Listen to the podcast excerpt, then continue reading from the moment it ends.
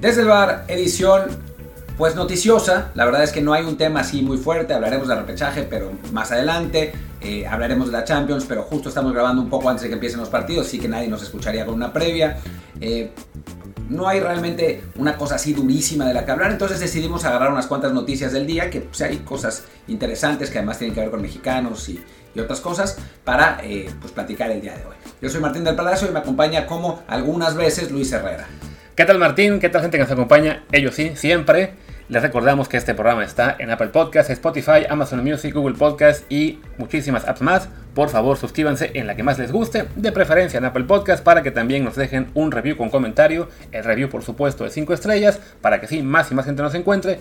Como queremos también que encuentren el canal de Telegram desde el bar POD, desde el bar Pod para que ahí pues reciban avisos de los episodios, de columnas exclusivas, de también de los streams que hacemos, de grandes eventos, también para que puedan ahí comentar los grandes temas del día, como uno que vamos a comentar el día de este episodio. Entonces, bueno, vale mucho la pena que estén ahí en el canal de Desde el Bar POD diría Martín que, bueno, es cierto que no hay mucho el día de hoy, pero si, esto fuera en redes, habríamos dicho, edición, mercado de fichajes, mucho mercado, muchos fichajes de cuáles hablar. Yo creo que así vamos a empezar el episodio realmente en, el titular. Pero bueno, pues podemos empezar con eso, ¿no? Con todas las notas de mercado, que hay algunas, sin ser todavía muy sólidas, pues que sí eh, tienen impacto importante, empezando pues con la de Messi y el Barcelona. Sí, Messi que, de acuerdo con Vero Brunati, que es una periodista argentina que es cercana a la familia de Messi, o sea, los conoce bien y era una de las fuentes más confiables cuando fue toda la historia de que Messi se fue del de, Barcelona al Paris Saint Germain, eh, pues Vero dice que Leo Messi va a ser jugador del Barcelona el primero de julio de 2023 cuando acabe su contrato con el Paris Saint Germain. Ahora, creo que es una fuente bastante confiable. Porque después, otra fuente que pues, no es una fuente realmente, sino que se roba los tweets de otras fuentes, publicó pues algo parecido pero no igual. Opuesto. Primero que nada, bueno, para complementar el tema de Vero Brunati, hay que decir que ya en las últimas semanas había habido también ahí run run de que Joan Laporta estaba empezando ya a planear la forma de que Messi regrese. Creo que para Laporta es como que el gran pendiente de sus promesas de campaña, ¿no? Lograr la, la vuelta de Messi después de que él prometió cuando estaba en las elecciones que, que se iba a quedar y no se quedó. Entonces recuperarlo tras un par de años pues no sería una mala noticia para él. Evidentemente tendrá mucho que ver el tema ahí financiero. Se ha filtrado en las últimas semanas mucha, mucha información sobre lo que comentaron los Messi y la directiva del Barça, eh, la anterior, la de Bartomeu, y todo lo que fue las negociaciones para que renovara y todas las exigencias económicas y del avión, no sé cuántas cosas más. Entonces eh, es obvio que es, es una negociación complicada, pero bueno si, si Laporta lo quiere y también Messi, creo que de ahí, de ahí parte este tuit de Vero Brunetti. Pero bueno, como decía Martín, la otra fuente, la fuente que es agregadora de fuentes, dice que sus fuentes dicen que Messi va a decidir el año que viene, no ahora. Que de momento sí, el Barça está intentando eh, la reunión, pero que el Paris Saint Germain va a buscar este, extender su contrato, como es obvio, pues como también ya lo hizo el año pasado con el tema de Mbappé, ¿no? Sí, sí, obviamente el Paris Saint Germain. A ver, no sé si se lo quiera quedar, vamos a ver qué, cómo funciona Messi para 2023, pero la realidad es que esta temporada ha andado bastante bien, Leo. Entonces, pues no tiene, lógica que se quiera quedar, eh, que se lo quiera quedar el Paris Saint Germain. Ahora, está claro también que Leo Messi tiene su casa en Barcelona, que es el lugar donde quiere estar, que es su ciudad favorita, que es el club que ama. Se fue por una cuestión económica. Y digo, yo tampoco estaría seguro que pudiera volver tan fácilmente por la misma cuestión económica, salvo que aceptara realmente bajarse el, sueldo, ¿no? Que puede ser, ¿no? O sea, puede ser ya, ya con que sean 36 años cuando, cuando vuelva, pues ya no es lo mismo, ya obviamente no querrá ganar como cuando era un jovenzuelo de 34, entonces... Eh, yo, yo pongo en duda el obviamente por todo lo que es el historial de Messi y de su padre, ¿no? O sea, hay quien señala siempre al padre, a Jorge Messi, como el, el que ha sido, digamos, el encargado de estar siempre pidiendo más y más y más y más dinero al Barcelona, pero bueno, en algún punto de esa negociación Lionel Messi sabía lo que pasaba, ¿no? No, no es que simplemente él dijera, no, no, que mi papá lo decía todo y yo digo que sí. O sea, Messi sabía del tema de su contrato y sí, pues sus exigencias siempre fueron a más y a más y a más.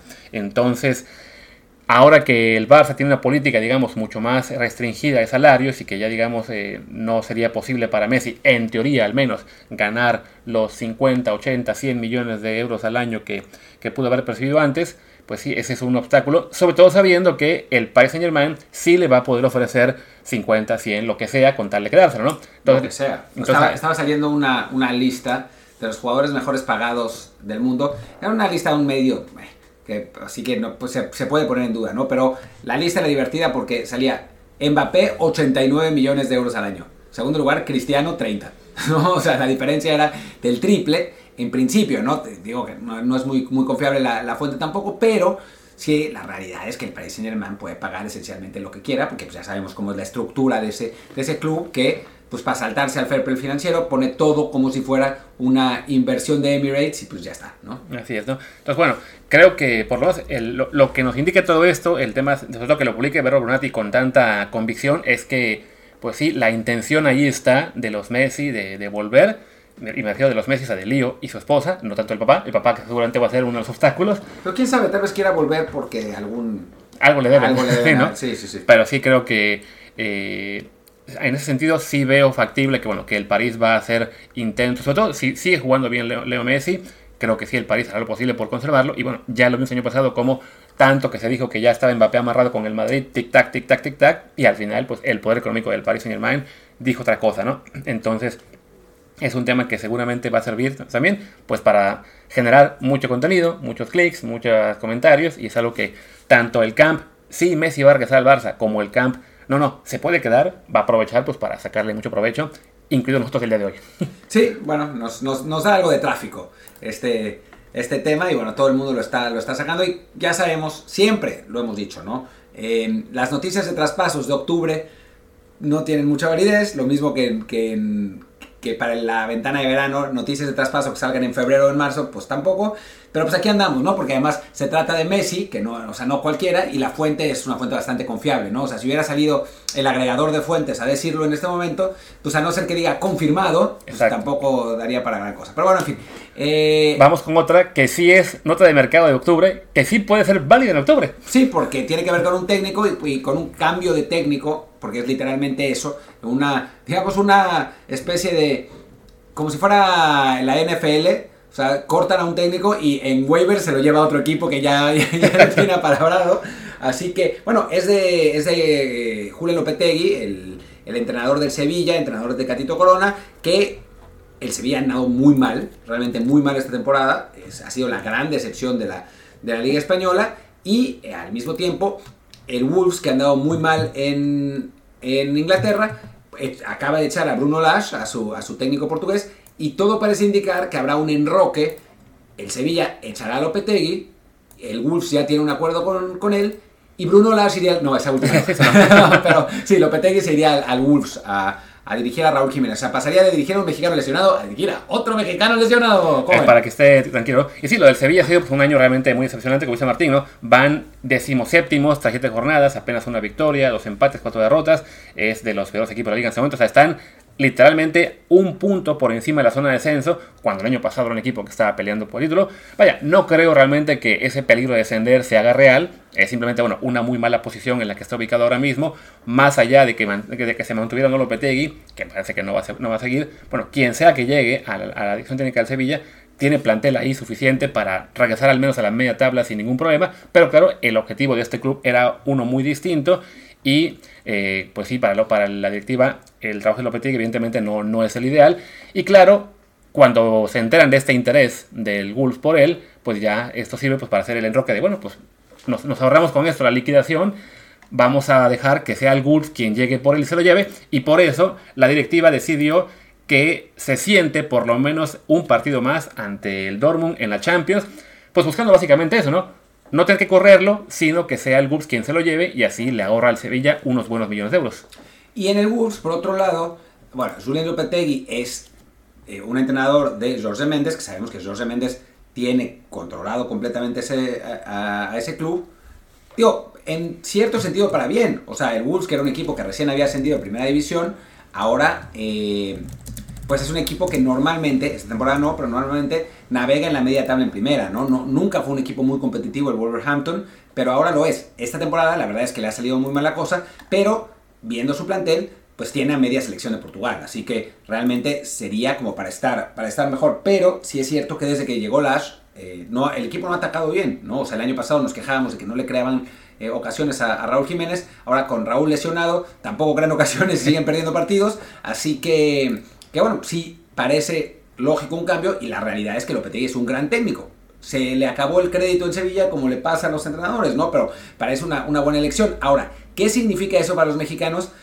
Pues está difícil saber por las circunstancias pero, pero podría pasar cosas divertidas. Sí, no. De entrada, bueno, sí, el tema de la ofensiva del Wolverhampton es realmente dramático. Llevan tres goles en ocho partidos, son, por, son la peor ofensiva de la Liga Premier. Solamente la del West Ham es medio similar, con solo cinco goles. Pero vaya, hablamos de un promedio menor a un gol cada dos partidos. Es definitivamente pues, algo que, casi que espanta. tres partidos. Casi, sí, o sea, si el siguiente partido se van en cero y en el siguiente les toca jugar contra, contra el Chelsea. Así que bien podrían perder o que empatar a cero. Entonces, sí, si, hablamos de que son, números dramáticos, en parte, bueno, evidentemente por el tema de que, de que Raúl no ha podido jugar por su lesión, el que iba a ser su suplente, ¿cómo se llama? Este, también se lastimó en la jornada 1 o 2, entonces eso ha, complicado muchísimo la, vida para el Wolves, pero bueno, más allá de que se te fascinen los 9, la bronca es que sí que no generas mucho.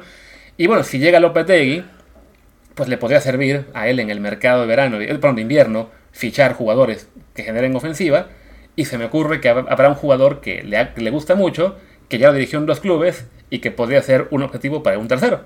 Y que además es también de Jorge Méndez, que es el Tecatito Corona. Entonces, en realidad no es de Jorge Méndez, pero es muy cercano de Jorge Méndez. Es, una, relación muy, un poco rara la de, Tecatito. Em, pero, digamos, ya, ya se hablaba de que, de que iba a ir al Wolves en su momento, se, se, rumoró mucho cuando estaba en, en, Porto y ahora pues claramente a Lopetegui le gusta y pues no parece descabellado que podían, podrían ir por él en, en la Premier. Lamentablemente pues ya sabemos que está lesionado, pero en principio para diciembre tendría que estar de regreso, más allá de si logra ir al Mundial o no, ¿no? Sí, creo que, o sea, ya ahora que incluso hay este, versiones de que Tecatito podría llegar al Mundial, que arranca a mediados, finales de noviembre, pues definitivamente eso implica que para el arranque del mercado de, invierno tiene muy buenas posibilidades de ya estar recuperado y sí, eso eh, facilitaría una marcha al Wolves, pensando en que, bueno, él llega al Sevilla por Lopetegui, o sea, era, era un fichaje eh, clave para ese técnico, al irse Lopetegui, no hay garantías de que Corona pueda mantener la misma importancia en el plantel, entonces a él también le podría convenir la idea del traspaso. Es, de momento es pura especulación, pero bueno, ya hay esa relación tanto con Lopetegui como con Jorge Méndez, como un interés previo del, Wolverhampton, que además le gustaría también la idea de mantener el mercado mexicano activo, pensando en que se podía Raúl Jiménez pronto. a Martín también le gustaría mucho la idea.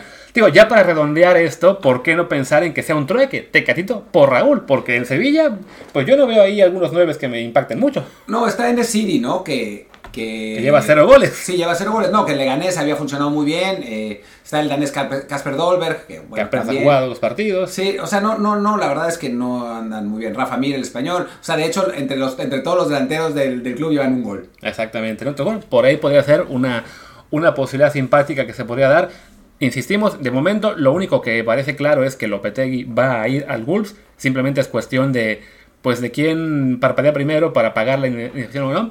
Este, ya sea que el Wolves tenga que pagar al Sevilla por romper el contrato o que el Sevilla tenga que pagarle a, Lopetegui para que se marche. Creo que al final van a quedar simplemente en, ok, llévatelo, como dice Martino, tipo waivers, llévatelo y págale tú su contrato y listo. Y después de eso sí, habrá que estar muy atentos a lo que sería el destino de Tecadito Corona. Y creo que bueno, ahora podemos hablar en cuestión de mercado y de técnicos, pues a una liga que también nos interesa, pero que es mucho menos importante, aunque no para nosotros, que es pues, la Liga MX y los Pumas. Sí, bueno, lamentablemente, digo lamentablemente porque tuvo que estar, ir Pumas muy mal para que pasara lo que pasó. Eh, pues echaron a Andrés Lilini de, de los universitarios. Es difícil saber si es una buena o una mala noticia, francamente. Es, es complicado porque, pues sí es verdad que, que Andrés logró sacarle mucho jugo a las piedras cuando Pumas no tenía calidad en el plantel, pero después llegó la calidad del plantel y la realidad es que Pumas fue una catástrofe esta temporada, ¿no? El viaje a Barcelona creo que en lugar de ayudar desestabilizó todo y el equipo pues nunca se pudo recuperar, ¿no? O sea, ya al final parecía que volvía... Eh, el, digamos que con Dani Alves ya en un rol más específico, el equipo jugaba mejor, pero se terminó por derrumbar, ¿no? Esa derrota con Cruz Azul eh, pesó muchísimo y después ya el, final del torneo fue una catástrofe. Y pues sí, es, es eh, pues era un poco crónica de una muerte anunciada por cómo jugó el equipo esta temporada. ¿no? Sí, no, que es una cosa muy desafortunada. Como dice Martino, ese viaje a Barcelona lo, lo, echó todo por la borda porque el equipo había arrancado relativamente bien el torneo. Uh, estaba invicto, de hecho, cuando llegó el juego contra Barcelona. Sí, muchos empates. Ya había habido ahí algunas señales también de, de fragilidad. Por ejemplo, ese 3-0 que se fue en 3-3 contra el León, contra 10 hombres, que bueno, era un, un partido que estaba controlado. Ya desde ahí creo que empezábamos a ver que algo no, no marchaba tan bien. Y, y, sí, la expectativa que se había generado era muchísima, un plantel pues redondeado con, con Del Prete, con Toto Salvio, evidentemente con la llegada de, de Dani Alves, se me olvida por ahí algún... Ah, ¿de quién llegó? Adrián Aldrete también, que había sí. arrancado bien al principio del torneo con un buen gol ante Pachuca, si me equivoco fue. Huerta. El Chino Huerta. O sea, era un, era un plantel en general superior a lo que se tuvo en torneos previos en los cuales pues se hizo buenos papeles, lo que fue esa final ante el León, llegar a la liguilla vía repechaje un par de veces y echar a la América, la, la, final de Conca Champions, que aunque se vea como fracaso, para Pumas en particular, pues fue bastante bueno llegar hasta la final, más allá de que pues sí quede en su, en su palmarés ser el equipo mexicano que la perdió ante un equipo MLS, pero pues sí, desafortunadamente el fútbol no tiene memoria y muchos fans de Pumas están eh, celebrando como si se hubiera ido el peor cáncer del equipo en años, ¿no? Sí y no. O sea, aquí habíamos hablado también de una situación particular en la contratación de brasileños, y eso es cierto y está ahí dando vueltas por el, por el aire, pero la realidad es que sí los últimos fichajes habían sido muy buenos, ¿no? O sea, sí. Del Prete llegaba con muy, buenas, muy buenos reviews, por decirlo así, de la Liga Argentina. El Toto Salvio, sabíamos de su historial de lesiones y en México medio pasó, pero cuando estaba sano había sido un jugador importante con Boca, con Boca Juniors. Y Dani Alves, que se mantenía en la selección brasileña, se mantenía un buen, en un buen nivel. La verdad es que eh, son contrataciones que deberían haber tirado el equipo más arriba. Sí es verdad que la salida de Alfredo Talavera afectó mucho, o sea, la realidad es que Julio González, que había estado bien en momentos puntuales que había jugado, pues no, no está al mismo nivel que, que Talavera. Y, pero bueno, no es pretexto, ¿no? Sí, no, creo que lo de Julio, o sea, sí fue, digamos, fue un ejemplo, eh, haciendo alegoría a la NFL, de cuando tienes un, un coreback suplente que lo hace bien y la gente quiere que sea titular, y ya cuando juega titular regularmente se da cuenta de que no, esto es un, es un jugador para un partido o dos, no para toda la temporada. Entonces a Julio le pasó eso, había sido un muy buen suplente, jugando una vez por aquí y por allá. En el momento en que le tocó ya jugar todas las semanas, pues sí, se fueron acumulando los errores, la inseguridad en general para toda la defensa. También estuvo lastimado este, el Palermo de, algunos partidos, sí. entonces eso influyó muchísimo, sin, muchísimo, sin, duda. Porque Freire anduvo fatal. Sí, entonces bueno, se, fue un cúmulo de factores que de todos modos no justifican un torneo tan malo y sí termina Lilini pagando pues Quizá como debe ser, porque sí, de él se esperaba mucho más. También basado en lo que hizo en torneos anteriores. Aquí veo que me, responden en Twitter que, bueno, no, no, solo fue este último torneo por el cual saliera la gente, sino también porque en otros torneos el equipo iba en la parte baja y solo se salvaba por el repechaje. Bueno, es que el plantel de Pumas entonces era para eso, ¿no? Era un plantel realmente de lo más flojito de la liga. Y el que vía el repechaje se lograra colar a liguilla e incluso a semifinales la que echó la América, eh, que estuvo a punto de ganarle al Atlas, incluso recordemos que hay hubo una marcación muy polémica en un que debe ser un penal, un penal sobre Dineno, o sea, lo que estaba haciendo Lilini era en general destacado, más allá de que sí, pues en cuestión de tabla general no fuera lo, lo más destacado, pues bueno, porque el equipo no da para más, pero sí pues desafortunadamente esto se acaba en, en, que, en que ya sale del, club, al menos en la labor de director técnico. Vamos a ver si le dan chance de regresar a fuerzas básicas, donde debería haber una vacante, aunque no la hay porque en este país no pasa nada. Sí, no, o sea, tendrían que haber echado al Pizar. Hay capturas de pantalla, hay, hay audios, pero no, no, no importa. Pero en Pumas ya sabemos, también había Marco García acosó sexualmente a una empleada del club y tampoco pasó nada. En México no pasa nada, no te puedes madrear a tu esposa, puedes acosar a tus jugadoras, puedes, puedes hacer mil cosas y, y, no pasa nada. Y entonces, pues en el caso de, de, Pumas, pues tampoco pasó nada y por ahí Alpizar se sigue quedando o igual lo hacen técnico de del primer equipo en Pumas. Algún día, ¿no? Puede pasar, ¿no? Algún día, o esta vez, o sea, no, no, sería descartable. quiero creer ¿no? que están pensando, decía, había, había, quien proponía que fuera la vuelta del Tuca, yo creo que el Tuca ya... Es que es muy amigo de Mejía Barón. Sí, y Mejía Barón había dicho que si se iba a Lelín también se iba, y entonces a lo mejor es la forma de, de, conservarlo, pero no sé, como que ya, ¿qué sería? ¿La, la cuarta era del Tuca con Pumas? Tercera. Quizá? ¿Tercera? O sea, nada más, yo juraría que tuvo la tercera, pero bueno, vamos, vamos a decir que sea la tercera, pero bueno, fue campeón en la, en la segunda, No, la primera no. Ah, en la primera no, La, claro. la primera fue que él quedó de técnico el torneo después al Tucaso. O sea, metió el gol del título contra América, se retiró y fue técnico inmediato, ¿no? Sí, llegó constantemente a, a la liguilla con una muy buena generación, con Sí. la generación de, de Antonio Sancho, de bueno de Chiquis García, que después ya no lo querían, pero que de David Oteo, De Braulio Luna. de Braulio Luna, de Jesús Olalde. Pero sí es verdad, nunca llegaron a, a ser campeones por culpa de Lupe Castañeda, maldito Lupe Castañeda. no, buen tipo Lupe Sí, sí. Castañeda, pero sí, carajo. Y, y luego sí fue campeón en la entonces sería segunda era, que fue la de 2009, 2009. ¿no? Que había llegado antes a la final 2007 en contra Atlante, en Cancún, que nos tocó estar ahí en esa final. Ahí anduvimos. Y ya luego en 2009 fue campeón. Después Nos tuvo, salvó del descenso, además. Además, nos salvó del descenso. Y bueno, luego tuvo sus eras con Tigres, donde fue más exitoso. Digo, yo creo que ya por edad y porque, mm, digo, en Tigres sus últimos años no fueron tan buenos. Con el Juárez tampoco le fue bien, aunque bueno, ahí sí también el plantel era muy flojito. Tuvo que llegar Talavera a Juárez para levantar un poco y que llegaran a repesca. Eh, pero bueno, ya- yo, yo soy más de que me gustaría, si, si vamos a hacer un reciclado, prefiero al mismo Vázquez. Pero bueno, el que sea de los Memo dos. Vázquez también hay acusaciones sobre él. Eso sí, es una cosa gravísima. Y bueno, pues para no, yo veo que ya para cerrar, hablando de temas de donde no pasa nada, pues mejor hablemos de un lugar donde sí pasa. Bueno, Ojalá pase, ¿no? Por ahora, ahí va. sí, y es pues esta investigación que se reveló ayer sobre el, el fútbol femenino en Estados Unidos, en particular sobre la liga profesional, la National Women's Soccer League, donde había ya muchas acusaciones de, de malos tratos, de abusos, de, de entrenadores y directivas sobre jugadoras. La, la- la Federación Estadounidense encargó un reporte independiente Tardó un año la investigación. Repito, por si alguien se confunde, un año, no una semana. Se hicieron cientos de entrevistas, no 20. Y bueno, ayer ya se revelaron las conclusiones y son realmente devastadoras. Devastadoras, ¿no? O sea, demostraciones, digamos, no demostraciones, pero relatos muy específicos de lo que hacían estos tres entrenadores, ¿no? Que hay uno además que sigue en activo, ¿no? Que sigue, que se fue a otro equipo. Sí, era un caso que señalaban, lo tenemos por aquí, de un, de un equipo, bueno, un, un entrenador al cual corren de su equipo por lo- el, tema este de su, sus malos tratos a las jugadoras, de abusos, pero lo despiden en plan, este, ah, muchas gracias por estar con nosotros, eh, la mejor de las suertes, luego lo ficha un rival y le aplauden al rival así la, la, el- la- la contratación, en plan de, oye, pues, o sí era una cultura realmente de, de cubrir todo tipo de, de- de abusos, eh, realmente este, nefasta, ¿no?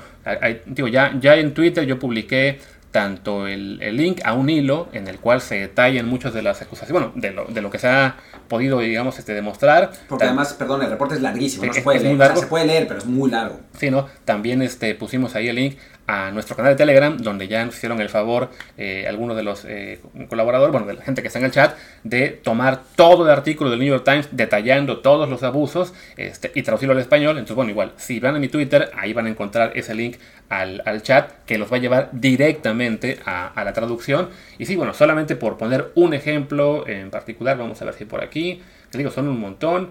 Dice aquí, el informe centra la narrativa en tres entrenadores, Paul Riley, Rory Dames y Christy Holly.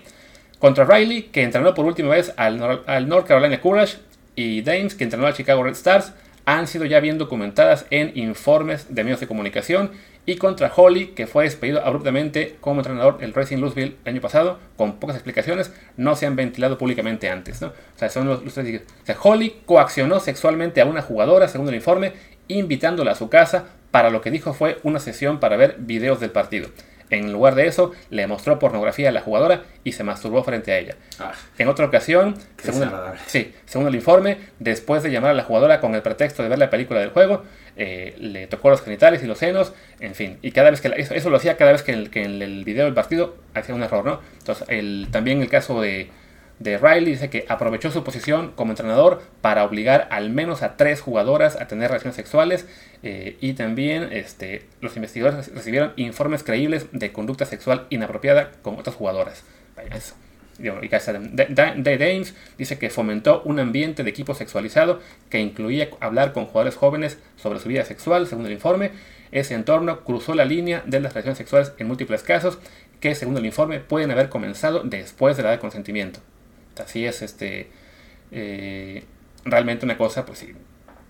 Y digamos que es, es, es, es- es grave y si nos vamos más, más profundo en el informe, ya entramos a detalles realmente, pues sí, escabrosos, muy al estilo, bueno, en este caso hasta peor, de lo que pasaba con Sean Watson hace un poco en la NFL. Y, digamos, esto es muy grave, pero también es muy grave el nivel de encubrimiento que hubo, ¿no? Que también el informe lo detalla muy bien. Pues todos los directivos sabían, en resumen, eh, había habido encuestas anónimas, había habido denuncias, había habido quejas, había habido un montón de cosas eh, que se habían filtrado, no, no, filtrado, que se habían dicho eh, específicamente a los, a los dirigentes de los equipos, incluso de la liga, y pues no pasó nada. Sí, y no pasaba nada Básicamente porque sí, esa política de encubrimiento era o se justificaba eh, por proteger a la liga, ¿no? Por el, vamos a decir, el temor que había de que si se revelan abusos, entonces la liga se va a caer porque los patrocinadores se van a ir, la afición no va a querer ver los partidos. O sea, se justifican abusos y sobre todo su encubrimiento en que no, es mejor que no se sepa porque si se sabe, entonces se cae la liga y se, y se pierden los avances en el fútbol femenino. Espera, ¿dónde he oído yo eso antes? Eso me parece que ya, sobre todo Martín, lo ha escuchado antes, hace unas semanas o meses. Y bueno, es eso, ¿no? Es la, cultura del encubrimiento existe en todas partes, no, no es exclusiva de, un solo lugar, no solo pasa en Estados Unidos, ya ustedes imaginarán de otros sitios, pero a fin de cuentas, pues siempre es mucho mejor la transparencia y que todos aquellos que han cometido abusos, pues paguen por ello que se eche a todos los directivos de estos equipos eh, que estuvieron involucrados, así, así tengan que hacer media liga o toda liga, todos los directivos, así tengan que intervenir el gobierno estadounidense para poner ahí a un comisionado, lo que tengan que hacerse, pero sí limpiar ese, este, esta liga de, de estos abusos, porque sí, son casos gravísimos que además ya habíamos visto en el deporte estadounidense situaciones similares, por ejemplo, como la gimnasia, con el doctor este que abusó de muchas gimnastas, eh, no recuerdo bien ahora mismo un caso similar, pero vaya, no es exclusivo de un solo deporte, ni tampoco de un solo país. No, ni tampoco de un solo medio, ¿no? O sea, en, el, cine y eso, bueno, sabemos el, caso de, Weinstein, después Epstein, o sea, un montón de cosas, ¿no? Y en México, hablemos de México, bueno, primero porque esta investigación duró un año, mientras que la investigación de la Federación Mexicana de Fútbol duró dos días. ¿no? O sea, creo que, que eso es eh, una, una, primera diferencia. Pero también creo que es importante decir la cantidad de tiempo que pasa entre que empiezan este tipo de, de abusos y acosos y que se dan a conocer. Y a veces la gente piensa, no, pero es que ¿por qué no hay denuncias? Puta, porque no es fácil denunciar. Porque, primero que nada, denuncian y no les hacen caso, ¿no? Y después, denunciar ante las autoridades un acoso sexual o incluso un abuso, como en estas, como en estas eh, situaciones, es muy difícil primero probarlo, porque pues, se convierte en un ella dice contra él dice o ella dice contra ella dice, y la justicia suele creerle a los agresores, que esa, es la realidad. Eh, segundo, porque el escarnio que se hace de las bueno, hombres y mujeres abusados es realmente muy fuerte, o sea, la gente eso no les cree y además se burla, porque así, así somos. Y tercero, pues porque el trauma es grande, o sea, no es, no es fácil, o sea, la gente que no ha pasado por eso, no ha tenido gente que ha pasado por eso, cree que es ir a la policía y platicar como si estuvieran platicando de que les robaron un iPhone, cuando pues son circunstancias muchísimo más traumáticas y, complicadas, ¿no? Entonces no es fácil también decirlo. Entonces eso crea una cadena de silencios que hace muy difícil que, este tipo de, escándalos se, destapen y se comprueben. Y eso no quiere decir que no suceden, ¿no? Entonces, creo que, bueno, esta, esta investigación tiene pues, un enorme mérito porque fue a hablar con todo el mundo y lo, se hizo de forma muy meticulosa, ¿no? Para no dejar títeres sin cabeza, o sea, se hizo con, como debe ser. Y aún así, aún así, digo, por cosas que yo sé, no tocaron a otro elefante blanco ahí, que es la selección de fútbol de Estados Unidos y las jugadoras de la selección de fútbol de Estados Unidos. Pero bueno. Sí, no, en este momento se centró todo en la liga únicamente, ahí se quedó todo el, objetivo de la investigación. Es cierto, podría después salir incluso más información, podría acabar afectando también a la, selección. Eh, y si eso pasa, pues, digo, qué desafortunado que, que, tenga que saberse algo, algo así, pero bueno, si ocurrió, mejor que se sepa a que se, se tape, ¿no? Lo mismo hablamos de, bueno, el caso del fútbol mexicano, este, eso de que se hagan investigaciones de dos días, que las haga la misma federación involucrada en lugar de que lo, que lo encargue a una, a, eh, a una cuestión externa, ya sea no, a la policía, pero bueno, tanto que se hizo a la larga con que para el tema del no descenso, bueno, vamos a darle a una firma de verificación que ellos hagan la certificación de los equipos. Ah, no, pues para un tema de investigar abusos o no. Ah, no, esto lo hacemos en la federación, quién sabe quién ha hecho las entrevistas. Y sí, en dos días, 20 personas, se acabó, ¿no? Y no, son, temas que realmente requieren una investigación mucho más profesional, tanto para encontrar toda la mierda que haya habido o para en su defecto, si es el caso, también exonerar a quien lo merezca. Pero no, no son cosas que se pueden hacer en dos días ni que se puedan este, tapar indefinidamente, ¿no? A ver, yo hablé con un representante de jugadoras que estaban en esa selección sub-20 y me dijo, con mis jugadoras no ha hablado nadie de la investigación de la Federación Mexicana de Fútbol. Entonces, pues, ¿qué te puedo decir? No, o sea, no, no, no quiero quitarle mérito a una investigación que no conozco cómo sucedió, pero si camina como pato, si se mueve como pato y hace cuac, entonces probablemente sea un pato, ¿no? Eh, creo que, pues que no, no hay mucho pues muchas herramientas para decir que la investigación de la Federación Mexicana de Fútbol haya estado bien hecha en su momento, ¿no? Pues ya que sea por el tiempo, por la meticulosidad.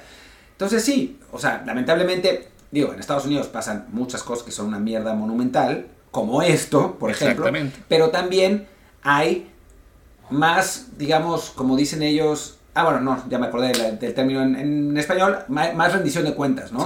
Mientras que en México, pues no pasa nada, ¿no? O sea, realmente no pasa nada. O sea, al Pizar lo separaron, ¿qué? ¿10 días? Algo así. Y también, ya, ya investigamos, no pasó nada ya sabemos que es, inocente, ¿no?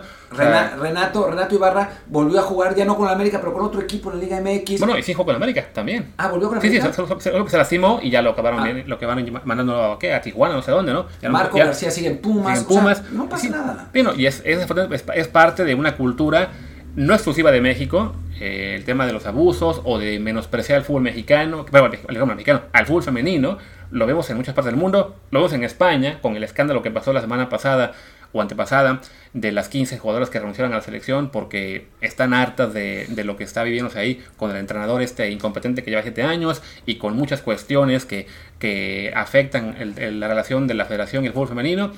Y los medios en este caso que son especialistas para echar técnicos de la varonil, incluida la actual que lo quieren echar muchos, Ah, no, pues a la femenil las acusan de, ah, chantajistas, eh, esto es inaceptable, ellas no ponen al entrenador con eso. A ver, si hay 15 mujeres futbolistas que están dispuestas a sacrificar su carrera porque saben que el rechazar una, convocatoria les puede costar muy caro, sobre todo en fútbol femenino, y su respuesta es simplemente, ah, pues es que son chantajistas, es un capricho, te habla de esa, de esa todavía, esa digamos, esa doble, ¿cuál la palabra? Doble estándar que hay entre cómo se ven las cosas en el fútbol varonil y el femenil, ¿no? Y sea abusos eh, sexuales como pasaron en Estados Unidos, eh, como todo lo que se acusó en México, el tema de España, que de momento no ha tocado aún ese tipo de temas, pero sí este, más bien de preparación y de incompetencia de sus entrenadores, pues siempre es como que dejar de lado lo que, lo que, lo que digan las, jugadoras, eh, verlas simplemente como de que si se quejan de algo, ah, es porque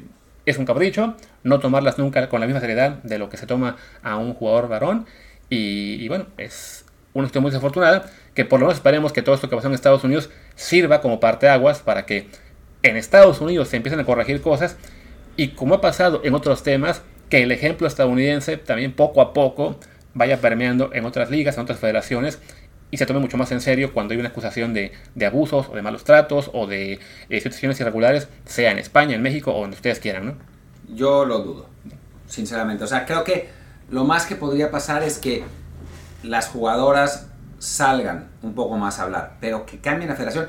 Tenemos recientemente un, caso también en la Federación Francesa, de, una, serie de publicaciones de la revista Josimar, que es una revista eh, alemana además, por parte de un, de un periodista francés, de Román Medina, eh, que, que detallan comportamientos que también duraron 20 años, ¿no? Y que se están sabiendo ahora, aunque las autoridades ya lo sabían, lo taparon y en algunos casos participaron. Eh, entonces, pues sí, la verdad es que está difícil que en un país como México, sobre todo además cuando el, la consecuencia de intentar denunciar es que se filtre tu nombre en la prensa o que al, entrenador que, al que denuncian lo vuelvan a reactivar 10 días después, o que se resuelva una investigación de una, situación de acoso sexual en dos días. O sea, la verdad es que a quién le dan ganas de denunciar algo cuando la montaña de precedentes es absolutamente en contra de quien denuncia. Entonces, pues así, la verdad es que se, se pone muy complicado. Pero bueno, pues ojalá que, ojalá que así suceda. Tampoco, o sea, que, que, claro, no, no queremos decir que todas, o sea, que el fútbol femenil es eh, las, las, porque muchas veces dicen, no, es que las jugadoras son eh, muy deportivas y los hombres son terribles. Y a ver, los seres humanos son capaces de lo bueno y de lo malo en todo, no, sin importar el género, pero sí es verdad que en el fútbol femenil, por una situación absolutamente obvia, pues los abusos son, digamos, más propicios. Que, o sea, no más propicios es, más fácil que suceda, ¿no? O, son más, es más común que suceda. Lo que tampoco quiere decir que no suceda en el, fútbol varonil, lo recordamos, esa investigación del fantasma en el, Veracruz Sub-20, que, bueno, un, entrenador abusó de, unos niños y al final terminó, creo que era una cosa terrible, que el papá, como al entrenador no le había mencionado, uno, el papá de uno de ellos fue y lo mató, no, no sé, una, cosa acabó, así acabó asesinado a ese entrenador, por el estilo. Entonces, ya, eso con el fantasma, Suárez ahí lo pueden buscar en su, en su archivo lo que pasó, pero sí, el, ya para ir cerrando, el punto es ¿no? que se tiene que buscar que hacerle más caso a quien denuncia, tomárselo más, tomarlo más en serio. No es simplemente el creerle a todas los denunciantes, pero sí es tomar en serio cada denuncia, hacer investigaciones de verdad, que las haga gente independiente, no, no la federación que simplemente va a buscar tapar eh, cualquier tema o decir, ah, sí, ya llegamos a una conclusión en 10 porque básicamente con, lo, con, lo, que se cuenta es de que, bueno, el interés de la gente en cualquier tema va a durar una semana, así que tenemos que darle resultados y si se los damos, luego se olvida. Y no, ese tipo de cosas es de que pues, te van a seguir fastidiando por semanas o por meses hace falta.